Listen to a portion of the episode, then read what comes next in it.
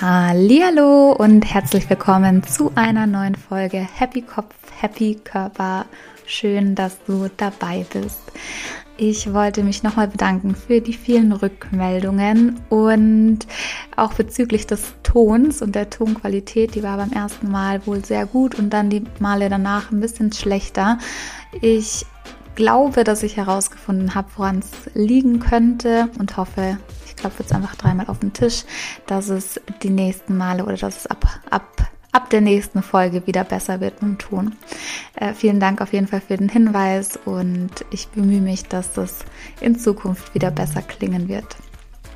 Genau, das erstmal dazu. Und diese Folge ist eine ganz spezielle Folge, denn ich bin nicht alleine, sondern ich habe einen Gast bei mir und zwar den Basti Klein, meinen lieben Kommilitonen und Freund. Wir studieren seit zweieinhalb Jahren Psychologie zusammen. Und in diesem Gespräch unterhalten wir uns ganz viel über vegane Ernährung, was wir mit veganer Ernährung alles bewirken können, was wir auch als einzelner Mensch bewirken können, um die Welt ein Stückchen besser zu machen, was für Vorurteile es noch gegen vegane Ernährung gibt und wie man vielleicht einsteigen kann, wenn man sich auf den Weg in diese Richtung machen möchte, aber nicht so ganz genau weiß, wie. Und ja, jetzt wünsche ich dir einfach ganz viel Freude mit diesem Interview und diesem inspirierenden Gespräch zwischen Basti und mir. Hallo Basti, schön, dass, hey, Vicky. schön, dass du heute da bist und dir Zeit genommen hast. Wie geht es dir denn in der aktuellen Situation? Och, ähm, mir geht es eigentlich sehr, sehr gut, weil ich mich sehr, sehr viel mit mir selber beschäftigen darf. Also die Zeit nutze, um da auch ein bisschen tiefer noch in mir anzukommen. Ja. Von dem her, sage ich mal, ja, ist das, was außen passiert, ist eh das meiste jetzt nicht so in meiner Kontrolle. Und dann sage ich, ich beschäftige mich viel lieber dann mit dem, was in meiner Kontrolle liegt. Und das bin ich selber. Also von dem her geht es mir eigentlich sehr, sehr gut. Sehr schön. Du bist auch gerade Strohwitwer, weil deine Freundin ist äh, vor einer Woche nach Costa Rica abgedüst. Wie geht's dir damit? also damit geht es mir um einiges schlechter wie jetzt mit der, wie mit der Corona-Situation. Ja. Nee, ähm, nee, sie will da ein kleines Abenteuer machen und ist mega cool. Ähm, ich wäre auch gern mit, aber ich habe ein paar Sache, Sachen, die ich äh, gerade aktuell äh, erledigen darf. Und ähm, von dem her darf sie da ihr eigenes Abenteuer erleben und ja. Sehr schön. Und du supportest sie von hier aus mit guten Gedanken. Ja, sehr so schön. Sieht's aus. Ich sehe die ganze Zeit nur Palmen und Meer und ich denke so, oh, ich will auch. Aber voll schön, sie ist auf ihrer Reise, sehr schön. Ähm, ja. ja, vielleicht sollte ich dich mal ganz kurz vorstellen oder ich erzähle mal kurz, woher wir uns kennen und wie die Konstellation kommt. Äh, wir studieren zusammen Psychologie seit mhm. jetzt, wow, schon seit zwei Jahren, zweieinhalb Jahren. Mhm. Zweieinhalb Jahre. Genau. Ja. So haben wir uns kennengelernt und so habe ich auch deine Freundin kennengelernt, mit der ich inzwischen auch schon Surfurlaub gemacht habe. Und ähm, genau, du beschäftigst dich auch wahnsinnig viel mit dem Thema Mindset, Persönlichkeitsentwicklung, mhm. Coaching, Psychologie, Fitness, vegane Ernährung. Also man kann eigentlich sagen, ein großes Gesamtpaket. Und du bist auch ein veganer Bodybuilder. Du korrigierst mich, ja. wenn, ich, wenn, ich, wenn ich irgendwas falsch sage. nee, das passt. Also ich okay. würde mich jetzt zwar nicht mehr als Bodybuilder bezeichnen, aber ist okay. okay, okay. Und wir haben ja dadurch, dass wir so ein großes Themenspektrum haben, wollten wir uns heute vielleicht so ein bisschen auf das Thema Ernährung fixieren, äh, mhm. weil ich das Thema vegane Ernährung auch super spannend finde und jetzt gerade in der Fastenzeit ja selber den Versuch gestartet habe, und mir da tatsächlich noch ein bisschen schwer tue. Deswegen bin ich da sehr gespannt auf unser Gespräch heute und ob da ein paar Tipps und Tricks dabei sind, wie ich mir vielleicht ein bisschen leichter tue. Genau. Und äh, wenn du möchtest, dann darfst du jetzt einfach gerne mal erzählen von dir und wie es dazu gekommen ist und wer du bist, was ich noch nicht erzählt habe. Ja. Okay, dann versuche ich mal meine Lebensgeschichte mal kurz zu fassen. du darfst dir auch ja, Zeit lassen. ich darf mir auch Zeit lassen. Okay, nee, also ich bin der Basti, hast du ja schon gesagt. Ähm, ich bin noch 22 Jahre alt, also jetzt äh, werde ich bald 23. Wann hast du Geburtstag? Am 17. März. Ah ja, okay, gut, ja. sorry. Ja. Alles gut, alles gut. Und ähm, ja, also ich, wie du schon gesagt hast, ich habe mich schon früh in meinem Leben generell äh, mit den Themen Gesundheit, Ernährung ähm, und auch persönliche Entwicklung auseinandersetzen dürfen. Ähm, weil bei uns oder beziehungsweise bei uns in der Familie äh, war es so, dass mein kleiner Bruder, der ist 17 Monate jünger wie ich, und der hatte mit zweieinhalb Jahren seinen ersten epileptischen Anfall. Mhm. Und ähm, ja, da waren wir natürlich dann erst bei der Schulmedizin und die haben uns dann halt nach ja, mehr oder weniger anderthalb Jahren Krankenhausmarathon äh, und 17 Antiepileptika vor die äh, Aussage gestellt, dass man schulmedizinisch nichts machen kann. Wow. Ähm, und dadurch haben halt meine Eltern damals einfach ähm, ja, nach anderen Lösungen gesucht. Und äh, jeder, der sich so ein bisschen damit auseinandersetzt, aus was unser Körper besteht und wie unser Körper funktioniert, wird schlussendlich auf die Themen natürlich auch äh, Ernährung ähm, kommen. Und da verbunden halt durch diese Zeit dann halt auch sehr, sehr viel, äh, war das na, vor allem bei meiner Mama auch äh, psychisch. Ich meine, ist ja logisch, wenn es dem Kind nicht so gut geht. Klar. Und äh, da kam dann die Persönlichkeitsentwicklung rein. Das heißt, das waren eigentlich so zwei Felder, die mich immer irgendwo geprägt haben in meinem Leben. Ich habe schon immer Sport gemacht. Also ich habe eigentlich jegliche Sportart irgendwie mal durch. Also vom Volleyball bis zum Tischtennis, bis zum Skifahren, Mountainbike, Downhill. Und bin dann schlussendlich eigentlich so vermehrt, sage ich mal, beim äh, Bodybuilding, früher mehr als heute, hängen geblieben. Mhm. Ähm, und dadurch halt äh, mich natürlich auch dann noch mehr mit äh, Ernährung auseinandergesetzt ähm, inzwischen, wie du ja schon auch gesagt hast, vegan, aber da können wir nachher vielleicht noch ein bisschen drauf eingehen. Gerne, gerne. Und äh, dann halt nach meinem Abitur habe ich mich dann dafür entschieden, was zu studieren, was mich interessiert. Also jetzt nicht unbedingt, dass ich da jetzt große berufliche Zukunftschancen oder irgendwie in der Richtung was habe, sondern einfach was, was, was, mir, was mir liegt, was mir Spaß macht, wo auch Interesse da ist, zumindest großteils. Und ja, da Statistik, sind wir dann. Statistik können wir jetzt mal ausklammern. genau. Ja. Und äh, da sind wir, ja, wie du gesagt hast, zusammengekommen quasi über Studium. Und genau so mh, hm, mich selber oder meine Geschichte in der Kurzfassung. Ja, ich ja. fand, also ich finde das total faszinierend. Ähm, wie wir uns kennengelernt haben und dass wir uns kennengelernt haben. Und auch die Verbindung zu deiner Freundin ist für mich so wertvoll und ich bin dafür so dankbar. Ich glaube einfach so fest daran, dass so Sachen nicht zufällig passieren. Und deswegen, ja, finde ich das so schön und auch so schön, dass du jetzt heute als allererster Gast in meinem Podcast bist, wir so viele Themen haben, die wir irgendwie gleich oder ähnlich sehen. Ich würde gerne noch mal so ein bisschen zurückgehen ähm, wo du gerade erzählt hast von deinem jüngeren Bruder, wo das passiert ist mit dem epileptischen Anfall und ihr da wirklich super viel Zeit in Krankenhäusern verbracht habt. Ich stelle mir das schwer vor. Du warst ja auch noch nicht sehr viel älter. Wie alt warst du mhm. damals?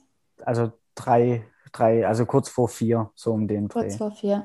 Das heißt eigentlich, ja. wo man auch in so einer Sturm- und Drangzeit ist, wo die Aufmerksamkeit der Eltern dann wahrscheinlich eher dann logischerweise auch auf dem, auf dem Bruder liegt. Hast du das schon wahrgenommen, dass da irgendwie, dass deine Eltern da verzweifelt waren oder ähm, dass deinem Bruder schlecht ging? Kannst du das heute irgendwie noch nachvollziehen?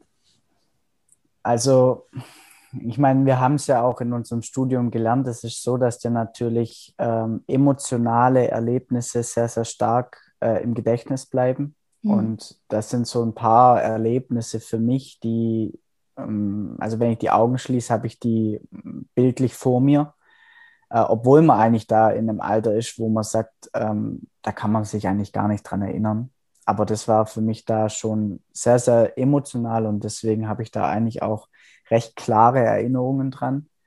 Ähm, aber meine Eltern haben da wirklich, also ich habe puren Respekt vor ihnen, wie sie da mit der Situation umgegangen sind und sich da auch nie irgendwo unterkriegen lassen haben. Also wir waren dann ähm, als es dann mit der Schulmedizin so die Aussage kam, ähm, waren wir auch in Indien äh, mehrere Monate und haben dort äh, wow. Ayurveda-Medizin gemacht. Also so eigentlich, wo kein Touri hingeht. Mhm.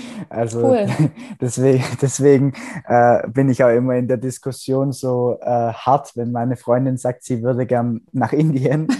und ich sage, nein, keine zehn Pferde, weil da, wo ich in Indien war, da, ja, ähm, und auch in, wir waren in der Schweiz, ähm, haben dort ähm, mit Steinen, also Energien und Frequenzen von Steinen gearbeitet. Da habe ich auch ein sehr, sehr starkes äh, emotionales Erlebnis, was, was mich bis heute hin irgendwo prägt. Ähm, also wenn ich da kurz reingehen, dafür waren ja, da ähm, mit sehr, sehr, also ich weiß gar nicht, wie alt diese Dame war. Und die hat halt mit Stein und halt, wie gesagt, mit den Fre Frequenzen gearbeitet, dass du, wenn du den Stein trägst, der halt die Energie auf dich übergeht. Mhm. Und wir sind dann in dem Ort, wo sie gewohnt hat, hochgewandert. Äh, ich weiß nicht, wie viel Höhenmeter jedenfalls. Auf diesem Berg oben war dann einfach nur ein Stein. Äh, und sie hat gesagt, an diesem Stein kommen verschiedene Frequenzfelder, Energiefelder zusammen. Und deswegen ist der Stein heiß.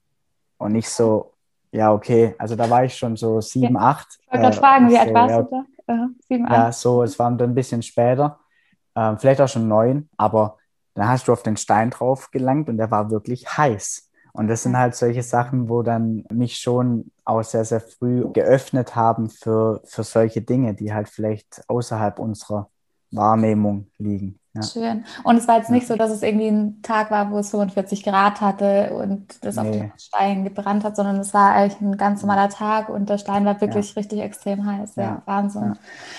Ich, ich kriege bei solchen Geschichten immer Gänsehaut, weil ich bin selber ja auch sehr offen für soll äh, es ist aber schwierig, das irgendwie zu benennen, gell? wenn man sagt, für solche Geschichten, dann hört sich das schon fast wieder so irreal an. Oder ja, aber ich finde es faszinierend, was es alles gibt, was wir nicht sehen und was so einen großen Einfluss auf uns nimmt. Ja, und ich finde es mhm. schön, dass es Menschen gibt, die dafür offen sind. Mich hat es, ich, als du erzählt hast, habe ich mir noch die Frage gestellt, deine Eltern müssen ja dann irgendwie die Entscheidung getroffen haben, zu sagen, okay, wir lassen alles stehen und liegen. Wir wollen für die Gesundheit von unserem Kind kämpfen und fliegen jetzt durch die ganze Welt, um zu gucken, was es für Methoden gibt. Ich finde, also ich finde das voll faszinierend. Hatten die damals Jobs oder wart ihr finanziell in der Lage? War das eine schwierige Situation? Wenn du willst, magst du vielleicht da nochmal erzählen? Ja, also äh, es war tatsächlich so, dass meine Eltern eigentlich ein ganz normales, sag ich mal, mittelständisches Leben geführt haben. Also mein Vater war bei der Firma Bosch, äh, wenn man das hier so sagen darf, aber ich denke, das macht nichts. ich weiß es nicht. Wir sagen mal ja. Ähm, okay. Sonst kommt ein Kind äh, Genau, und meine Mama, die war äh, Bauzeichnerin bei der Stadt, also haben wir beide ihren Job total gern gemacht.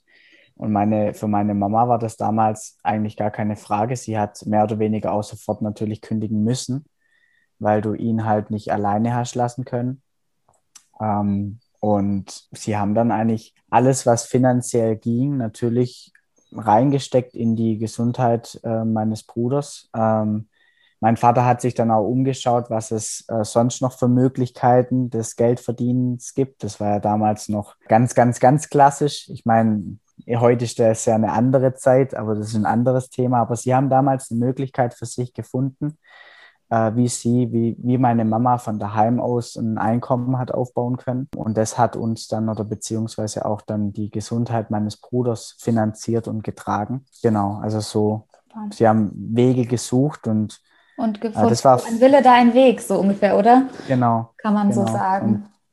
Und und aus dem, also ich sag mal, aus dem Gesichtspunkt, wie gesagt, sind sie für mich Riesenvorbilder, weil das mir eigentlich auch schon so immer irgendwo gezeigt hat, wenn, wenn ich wirklich will und wenn ich, egal aus welcher Situation, dann, wie du gerade gesagt hast, dann, dann tun sich die Wege auf. Wenn ich das Universum rausfordere, dann kommt's und gibt mir den Weg. Ja, schön.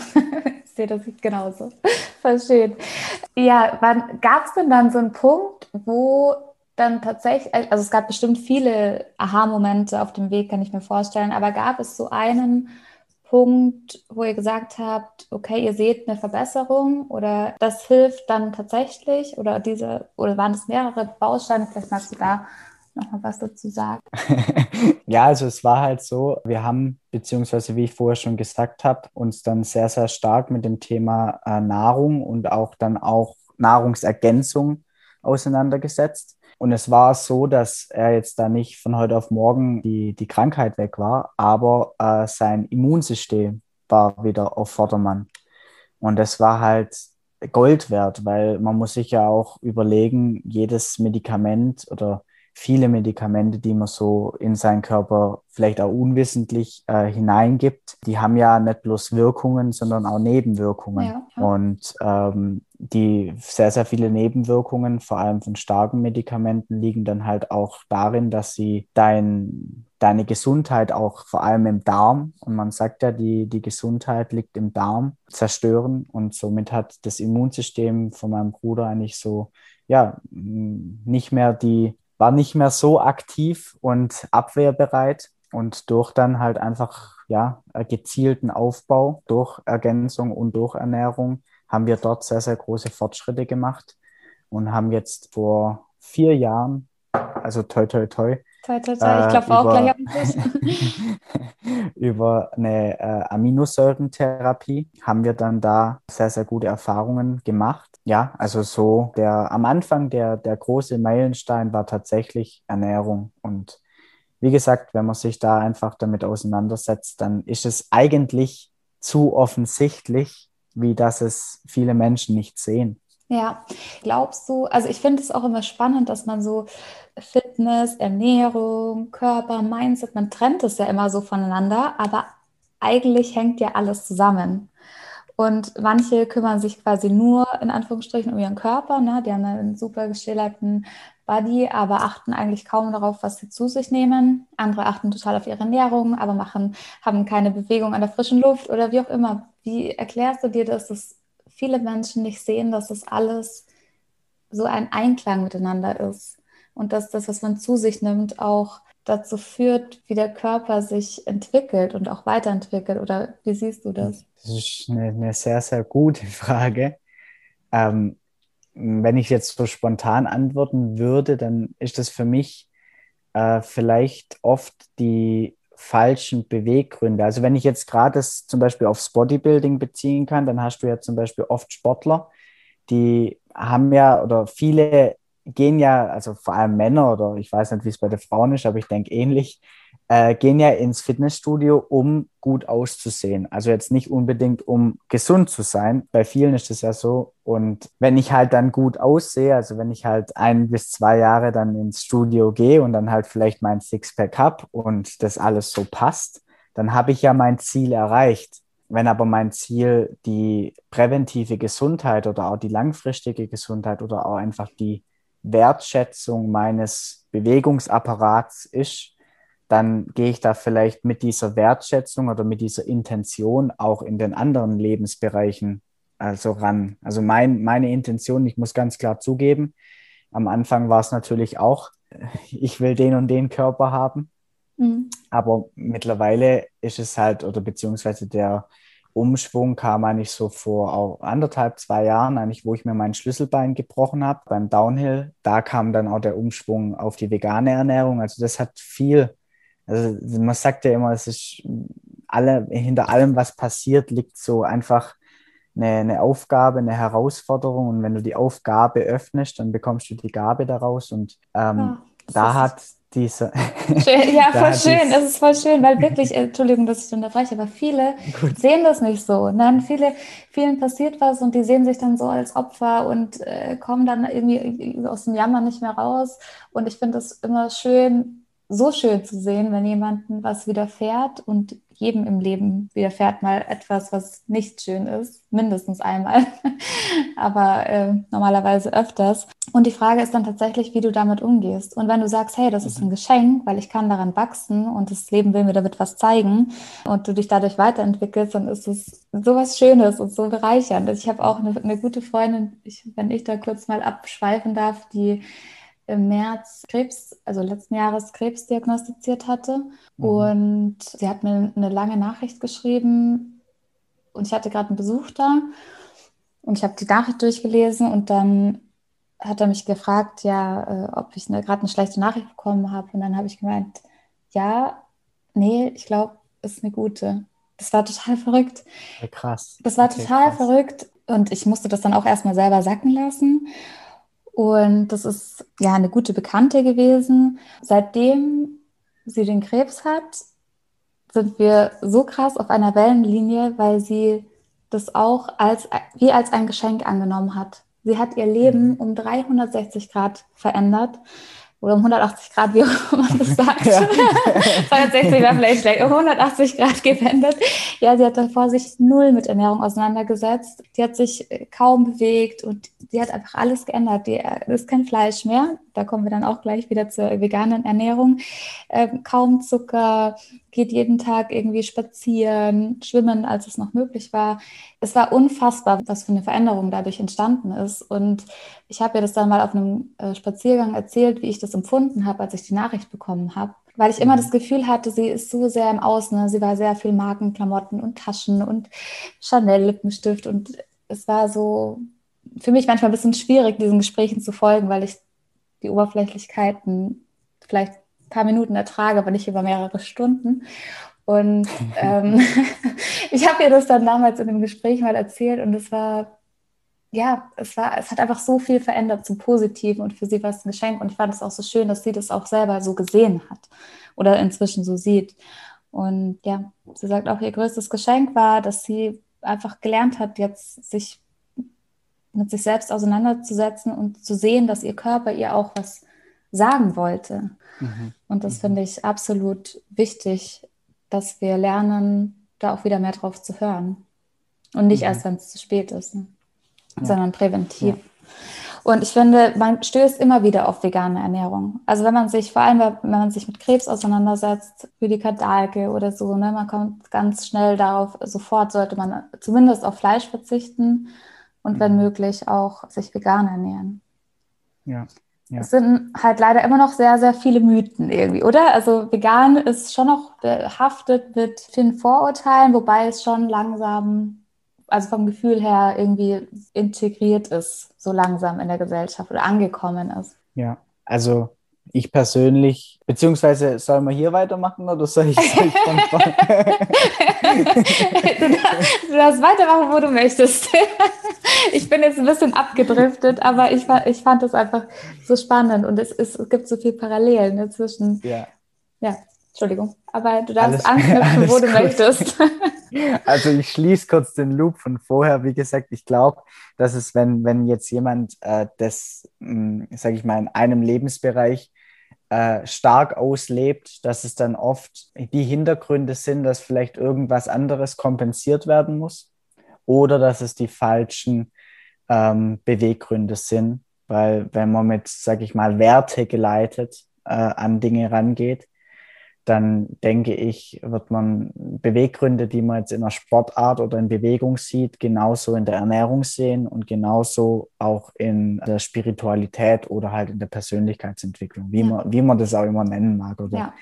betit betiteln darf. Genau, und vegan, also es kommt immer und immer mehr. Es ist auch meines Erachtens wichtig, dass es kommt. Ich persönlich bin mittlerweile auch sehr, sehr stark der Fan davon, äh, das einfach plant-based zu nennen und nicht vegan, weil vegan mir teilweise schon ein bisschen zu tatsächlich äh, industriell ist.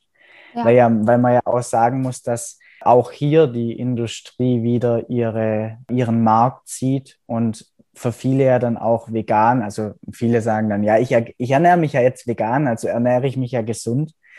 Und wenn man dann halt, sage ich mal, die da sind wir äh, eigentlich bei dem Thema, vegan ist nicht gleich gesund, ne? Also. Ja, also. Ja, ja ich bin da ganz bei dir, weil wenn man, wenn man teilweise auf diese ganzen Ersatzprodukte guckt und dann mal reinguckt, was da alles reingemischt ist, äh, dann ist es für mich auch alles andere als gesund. Also Plant-based heißt einfach Clean Eating, oder? Und am besten so. nicht, wie sagt man, nichts verarbeitete Lebensmittel. Nicht verarbeitet, ja. ja. Genau, ja. Und da, da ist, denke ich, auch der, der Hintergrund, wenn man das auch auf die Gesundheit bezieht, was ich mm, so wichtig finde und wo es auch ja den Medizin-Nobelpreis dafür gab, äh, frag mich jetzt aber nicht, in welchem Jahr, 1900 irgendwas, gab es den Medizin-Nobelpreis für die. Er ja, Spaß. bin ich, ich bin nicht der Zahlenmensch die Zahlen sind meistens immer gleich weg. Aber da gab es den Medizin-Nobelpreis für die Erkenntnis, dass keine Krankheit, nicht einmal Krebs, in einem basischen Milieu existieren kann.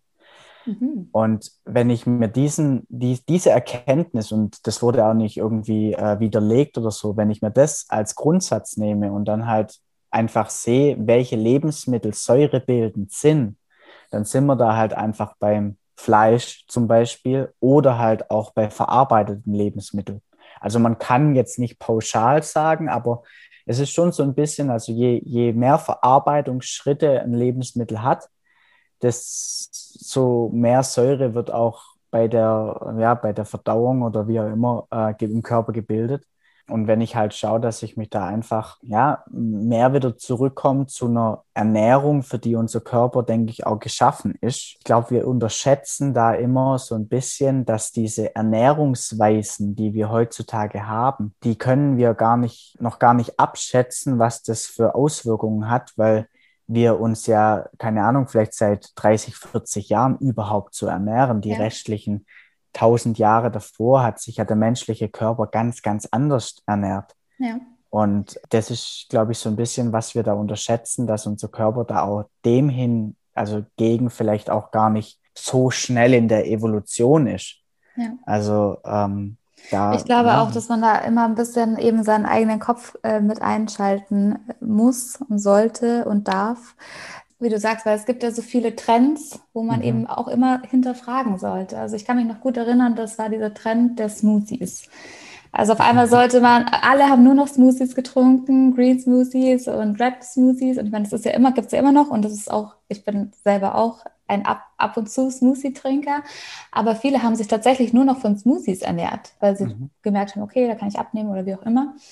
Und letztendlich haben sie festgestellt, dass der Darm eigentlich, also erstmal nimmt man viel zu viel zu sich, als man, viel mehr zu, zu sich, als man braucht, weil wenn du dir mal überlegst, was in so einem Smoothie alles drinnen ist, das würdest ja. du, wenn du es dir aufschneidest, gar nicht alles essen auf einmal mhm. in dieser Kürze der Zeit, wie du einen Smoothie runtertrinkst. Und äh, dass wir ja auch ganz viel über, die, äh, über den Mundspeichel aufnehmen an Vitaminen und wir das ja gar nicht mehr zerkauen und weil wir das einfach runterschlucken. Und drittens, ja. dass der Darm auch die Aktivität, wir haben ja diese Darmzotteln, und der braucht diese Aktivität, weil der sonst, äh, ich weiß auch nicht, verarmt oder halt einfach, vielleicht fällt dir ein Wort jetzt ein. Ist, ist auch eine Art Reinigungsprozess, der da einfach mit in, in Gang gesetzt genau, wird. Genau, dass das total wichtig ja. ist, dass wir harte Karotten essen und, und Brotrinde und eben nicht alles so klein gehäckselt, weil wir sind ja keine Babys mehr. Das hat ja alles irgendwie schon einen Sinn. Ja. Ja aber jetzt bin ich schon abgedriftet. aber ich wollte damit einfach nur sagen, dass, es, dass man eben, egal auch dieser vegane Trend, sage ich jetzt mal, der auch kommt, dass man auch den kritisch hinterfragt und wie du schon gesagt hast, dass man vielleicht nicht jedes Produkt, was vegan ist, auch automatisch als gesund betrachten mhm. kann, sondern dass man auch da mhm. ein bisschen guckt und seinen Kopf mit einschaltet. Ja. Ja. ja, ich habe ja jetzt in der Fastenzeit habe ich mir ja einiges vorgenommen, ne? kein Alkohol und vegane Ernährung und nichts Süßes und kein Alkohol klappt gut. Nichts Süßes auch. das auf eine Sünde.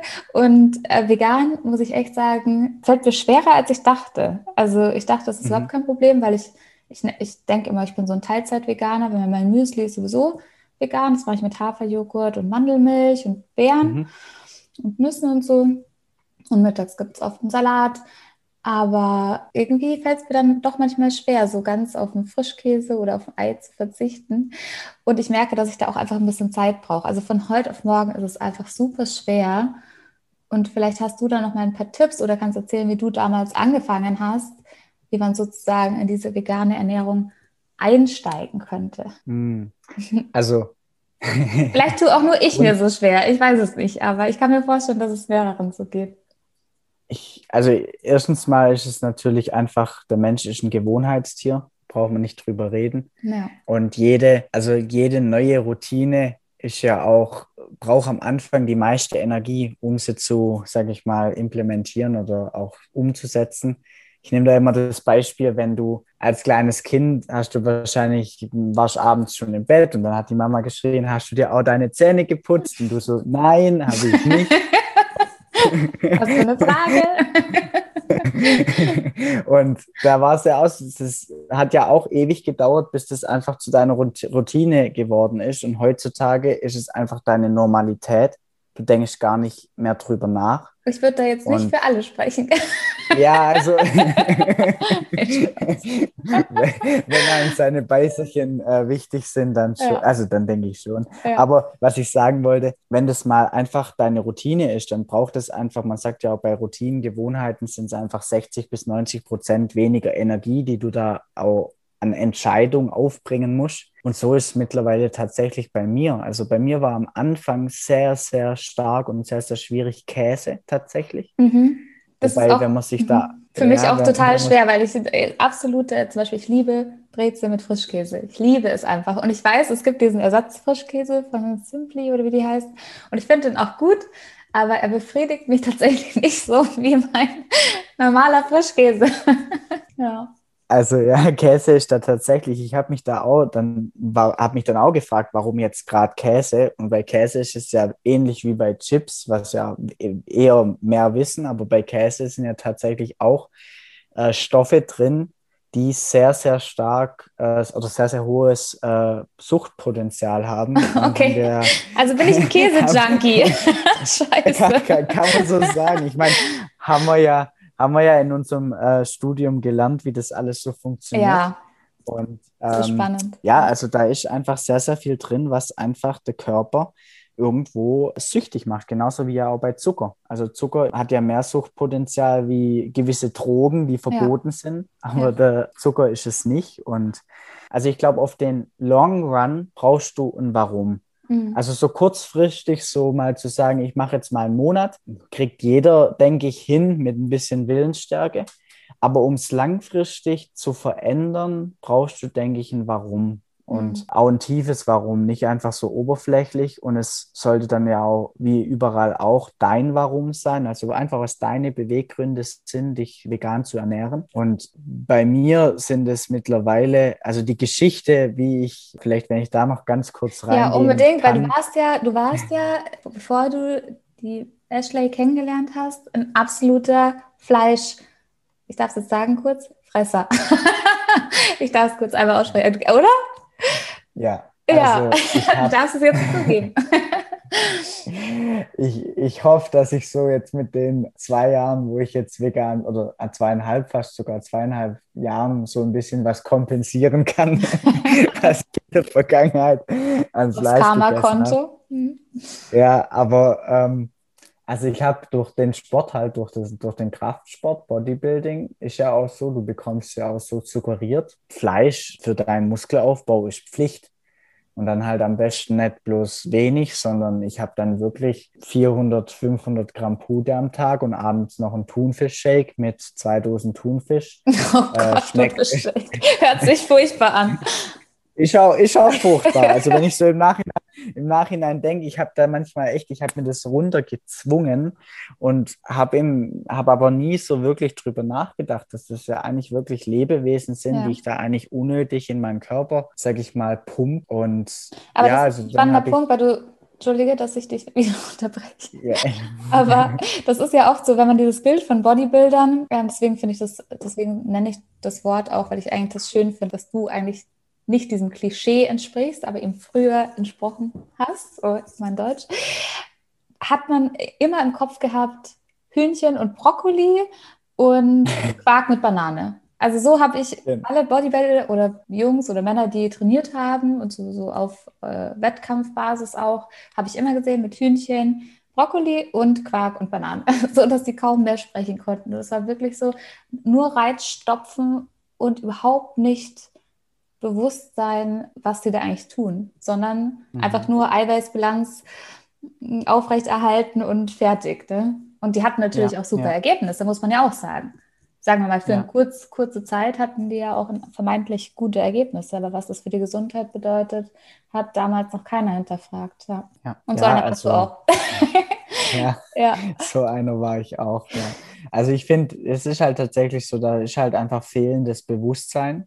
Ja. Und äh, wie, was du gerade angesprochen hast, es ist dann tatsächlich auch so in dem Sport, irgendwann ist Essen für dich kein Essen mehr, sondern es ist einfach nur eine Bilanz. Genau. Es ist nur eine mhm. Bilanz. Ja. Da ist keine Dankbarkeit mehr mit dabei, da ist keine Wertschätzung dabei, kein, kein, ähm, ja, kein Denken, sondern du isst halt einfach nur, um gut auszusehen. Mhm. Und dann durfte ich meine jetzige Freundin, die Ashley, kennenlernen. ähm, und Grüße ja, an dieser Stelle, dann, gell, nach Costa Rica. ja, schön. Liebe Grüße. Ähm, ja, ich habe dann halt, also sie ist Vegetarierin und auch äh, aus emotionalen Gründen. Mhm. Also bei ihr war es so, dass sie halt als Kind, ja, äh, also sie ist generell sehr, sehr tierlieb und hat da eine sehr, sehr hohe emotionale Intelligenz, was auch äh, Tiere angeht. Und ja, sie hat halt äh, als Kind mit ihren Hasen gespielt und ihr Opa Bauernhof, irgendwann war halt dann der Hase ja nicht mehr da. Und das war dann halt für sie so ein Erlebnis, dass sie von dort aus kein Fleisch mehr gegessen hat. Und ich kam dann halt so in ihr Leben und ich habe natürlich, oder sie hat es auch so von sich aus, sie hat es schon geduldet, aber sie hat es schon mir dann auch zu verstehen gegeben, dass sie das nicht, nicht gern sieht, mhm. äh, wenn nicht so viel Fleisch ist. Und ich habe dann auch wirklich das, also wenn, wenn wir uns abends gesehen haben oder so, dann habe ich halt mittags mein Proteinbedarf gedeckt, sodass ich abends das nicht mehr essen muss, weil ich mich dann auch wirklich ein bisschen blöd gefühlt habe, wenn ich von vor ihr Fleisch gegessen habe. Ja, so ging das dann eine gewisse Zeit. Wir hatten dann auch diesbezüglich oft sehr auch starke Streitpunkte, mhm. Meinungsverschiedenheiten. Auseinandersetzungen, ja. Auseinandersetzungen, ja. Und ich habe dann 2018 beim Downhill, also Mountainbike, ähm, habe ich mir bei einem Unfall Schlüsselbein gebrochen und auch ziemlich, also mit OP, Trümmerung, Platte rein und so weiter. Und ja, lag dann eigentlich vier, knappe vier Wochen nur rum und habe halt dann sehr, sehr stark äh, abgebaut natürlich und habe mir dann so überlegt, okay, jetzt kannst du dich ja mal vegan ernähren. Also ich habe dann gleich gesagt, wenn ich das mache, dann mache ich ja nicht irgendwie vegetarisch, sondern ich mache mal vegan äh, für mich am Anfang mit dem Hintergrund zu sagen, dann hast du es probiert, mhm. dann kannst du sagen, dir ging scheiße, du warst nicht konzentriert und so weiter. Und da dann hast, du auch ja, Argumente für die, für die Auseinandersetzungen. Genau, genau. Ja. Äh, das war so die, der, der Beweggrund am Anfang. Und ich habe gesagt, ich mache das einen Monat. Nach dem einen Monat hatte ich dann das Problem, dass halt ich im Kopf fit war, mir ging es gut. Ich hatte einen super Schlaf tatsächlich. Also meine Heilung ging auch sehr, sehr stark. Ich habe dann natürlich auch mit Supplementierung und Ernährung, aber halt auch mit der veganen Ernährung eine sehr, sehr schnelle Heilung erfahren und habe dann auch natürlich aus ärztlicher Sicht viel zu früh, aber habe dann auch angefangen zu trainieren mhm. ähm, wieder. Und dann habe ich gesagt, okay, jetzt muss ich ja wieder Fleisch essen. Und dann habe ich da aber auch wieder gesagt, aber wenn ich jetzt wieder anfange, Fleisch zu essen, äh, zu essen, dann habe ich ja da auch wieder keine Begründung, dass es vegan eben nicht funktioniert. Und dann habe ich gesagt, okay, jetzt am Anfang ist es nicht schlimm. Jetzt kannst du ja nochmal einen Monat machen, wenn du anfängst zu trainieren. Und dann müsstest du ja theoretisch kaum Muskelmasse aufbauen, wenn du dich vegan ernährst, weil das geht ja nicht. Mhm. Gesagt, getan. Und ich habe in dem Monat einen ganz normalen Effekt gehabt, dass ich halt sehr schnell die Muskelmasse wieder hatte, die ich davor hatte. Und dann war halt für mich die Frage wirklich, also wenn ich mich jetzt vegan ernähre und mein Körper in der Lage ist, in kurzer Zeit sehr, sehr viel Muskelmasse wieder aufzubauen, dann kann das ja nicht, fun nicht, nicht funktionieren. Ja. Dann und, kann es nicht bedeuten, ähm, dass es irgendwie schlecht ist, sondern das, ja. Genau. Aber da, da, muss man sich schon damit auseinandersetzen, ne, was für Proteinquellen du dann, also du, ja. so wie ich dich kenne, hast also, du dich damit auch extrem auseinandergesetzt. Ne? Du bist so jemand entweder ganz oder gar nicht.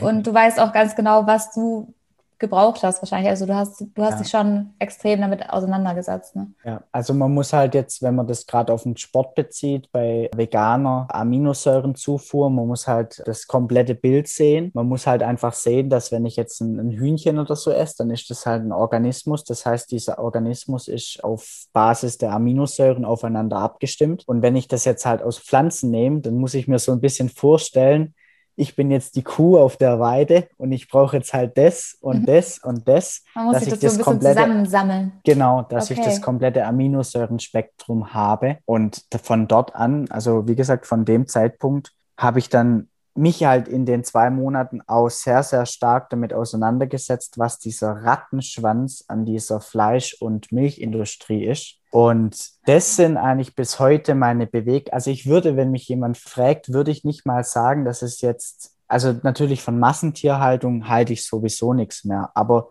für mich wäre jetzt, ist es nicht so unbedingt dieser ethische Gesichtspunkt, dass ich kein Fleisch mehr esse, weil ich sage, okay, wenn ich das jetzt vom Jäger hole oder von, von einem Hof, wo ich es kenne, dann würde ich sagen, okay. Mhm. Aber für mich ist es mittlerweile einfach dieses, der, der Long Term, wo ich einfach sage, wenn unsere Generation, wir haben so einen riesen Hebel, den wir ansetzen können in unserer Ernährung. Ja. Und wenn wir das Essen, was wir den Tieren verfüttern, für uns nehmen würden, dann hätten wir viel, viel weniger Probleme, was Hunger angeht und so weiter. Ja. Und wir machen hier rum mit äh, Dieselskandal und wie auch immer. Ähm, aber woher kommen denn diese ganzen Treibhauseffekte? Klar sind die Statistiken wie jede Statistik nicht, nicht immer getreu, aber ähm, wir dürfen da das sagen, wir wissen, wovon wir sprechen. da ist ein riesen, riesen Impact drin und also ein riesen Hebel.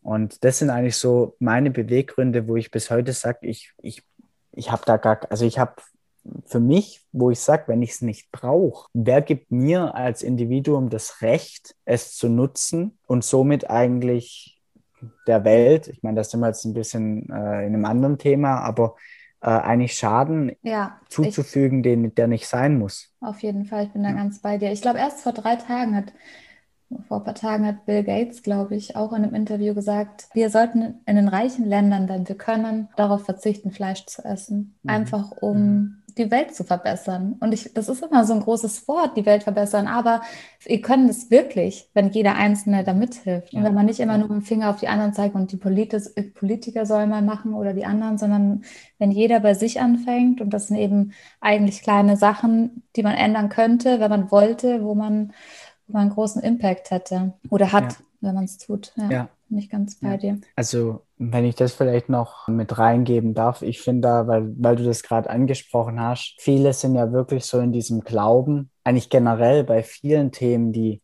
so groß scheinen, in diesem Glauben, dass sie als Individuum da keinen Unterschied machen können und zu klein sind, um einen Unterschied zu machen. Und mich hat da, die Geschichte hat mir tatsächlich meine Mama mal erzählt, die Seesterngeschichte, ich weiß nicht, ob du die kennst. Nein, aber darfst du gerne erzählen. Ein, ein Riesen, also die prägt mich bis heute und ist auch so ein Leitsatz von mir irgendwo.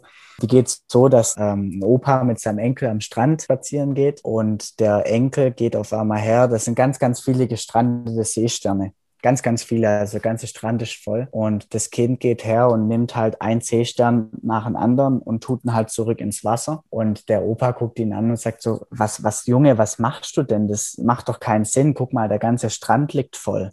Das macht keinen Sinn, wenn du den jetzt rettest. Und dann nimmt der der Enkel oder das Kind den Seestern in die Hand, guckt seinen Opa an und sagt, doch Opa, für den hier macht es einen Unterschied und legt ihn zurück ins Wasser.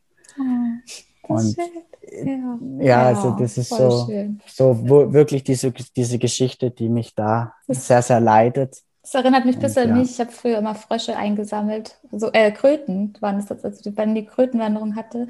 Ich bin immer mit meiner Mama rausgefahren und Gläser mitgenommen und habe die Kröten über die Straße gebracht. Meine Mama hat am Anfang immer gesagt, Vicky, wir können nicht alle retten. Und dann habe ich auch gesagt, ja, aber wir können die retten, die da sind.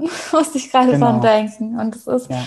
ja, das ist, jeder Einzelne kann einen Unterschied machen. Das ist ja, ja. sehr schöne Geschichte. Danke, dass du die mit uns geteilt hast. War schön. Kein, also inspiriert mich, das auch zu tun und vielleicht da auch einfach seine eigenen Bedürfnisse zu hinterfragen, was das Thema Ernährung angeht und auch einfach mal auszuprobieren, ob vegan oder halt gesund. Ich meine, wenn ich nur eine Mahlzeit in meiner Woche ändere, die mir schmeckt, die mir gut tut, wo ich mich auch drauf freue. Und da gibt es viele, viele, viele. Ja, das ist bei mir zum Beispiel das Frühstück. Das habe ich, also ich vermisse da gar nichts mehr. Ich freue mich jeden Tag auf mein Müsli. Ich liebe das. Das ist vegan, aber ohne, dass ich jetzt mir denke, ah, das ist vegan, sondern einfach, weil genau. ich es geil finde, das zu essen. So, ja. Genau. Und wenn sowas jeder für sich findet, dann denke ich, kann jeder da einfach einen Unterschied machen. Ja, ja. Ich war auch mit einer Freundin ja mal beim Surfen und da haben wir uns auch vegan ernährt. Ich habe mich ihr da einfach angeschlossen und wir waren vier Tage in Holland. Das war einfach mega geiles Essen. Also ich habe da nichts vermisst. Das war einfach super lecker. Wir haben Burritos gemacht und Müsli und war mega. Ja, ja. voll schön. Es war eine sehr, sehr schöne Geschichte zum Abschluss. Vielen Dank. und jetzt habe ich aber noch ein, zwei Fragen, zwei allerletzte Abschlussfragen, die jetzt nichts mehr mit der veganen Ernährung zu tun haben. Die eine ist, was bedeutet Nächstenliebe für dich? Okay. Hm. Also Nächstenliebe bedeutet für mich bedingungslos zu lieben und sich da auch mal wirklich damit auseinanderzusetzen, was das bedeutet, bedingungslos zu lieben, weil ich glaube, viele, viele mh, bei Liebe oder ein Missverständnis, oder dass bei Liebe generell oft ein bisschen was missverstanden wird, weil die meisten aus einer Beziehung oder aus Liebe immer was ziehen wollen, als dass sie was geben. Und wenn ich bei Nächstenliebe einfach auch an meine Nächsten, an mein Umfeld, ohne, ohne irgendwas zurückzufordern, weitergebe, also bedingungslos, dann äh, lebe ich wirklich Nächstenliebe. Also wenn ich das so beantworten kann. Darfst du so beantworten? Ja, voll schön. Sehr schöne Antwort. Ja, vielen Dank. Und meine aller, allerletzte Frage ist, ohne welche Übung könntest du nicht überleben? Ist jetzt extrem hochgestochen, aber was ist eine deiner Lieblingsübungen beim Sport? Ohne die du nicht leben möchtest oder nicht trainieren möchtest, sagen wir es so. Also aufs Training, aufs. Training bezogen, ist bei mir tatsächlich also die klassische Übung, jetzt kommen die ganzen Vorurteile, ist tatsächlich Bankdrücken. Jetzt hast du es so gut aufgebaut. Jetzt. jetzt, kommt das Bankdrücken. ja, ja. Nee, ja. also äh, Bankdrücken, weil es einfach Spaß macht und man selber auch so ein bisschen jedes Mal an seine eigenen Grenzen gehen kann und ich jedes Mal versuche da einen Ticken besser zu sein wie der Basti der letzte Woche auf der Bank lag. Man sieht, man sieht, dass du damit ganz erfolgreich bist. ja, und dir kann man ja auch folgen auf Instagram, auf bass.klein, geschrieben bass.klein. Ich hau das dann auf jeden Fall auch in die Show Notes und ich finde deinen Content und dein Feed super inspirierend. Deswegen kann ich jedem empfehlen, dir da auch zu folgen. Da geht es ganz viel um positives Mindset, Persönlichkeitsentwicklung. Was kann ich tun, meine Ziele zu erreichen? Es kommen jetzt bald Meditationen, also super viele schöne Dinge. Ich kann nur jedem raten, da mal einen Blick drauf zu werfen. genau, und ich schreibe das in die Show Notes. Und ich danke dir so sehr, dass du dir die Zeit genommen hast für dieses Interview. Und ja, Bitte vielleicht schön. haben wir den einen oder anderen erreichen können, es einfach mal zu versuchen, das Fleisch mal wegzulassen oder einfach ein bisschen Gedanken angestoßen. Ja. Genau, ja. Ich danke dir und es hat mega Spaß gemacht. Das freut mich. Und ja, bin gespannt, ob jemand einfach was für sich mitnehmen kann und einen Unterschied machen kann. Ich auch. Danke, lieber Basti. Bitte.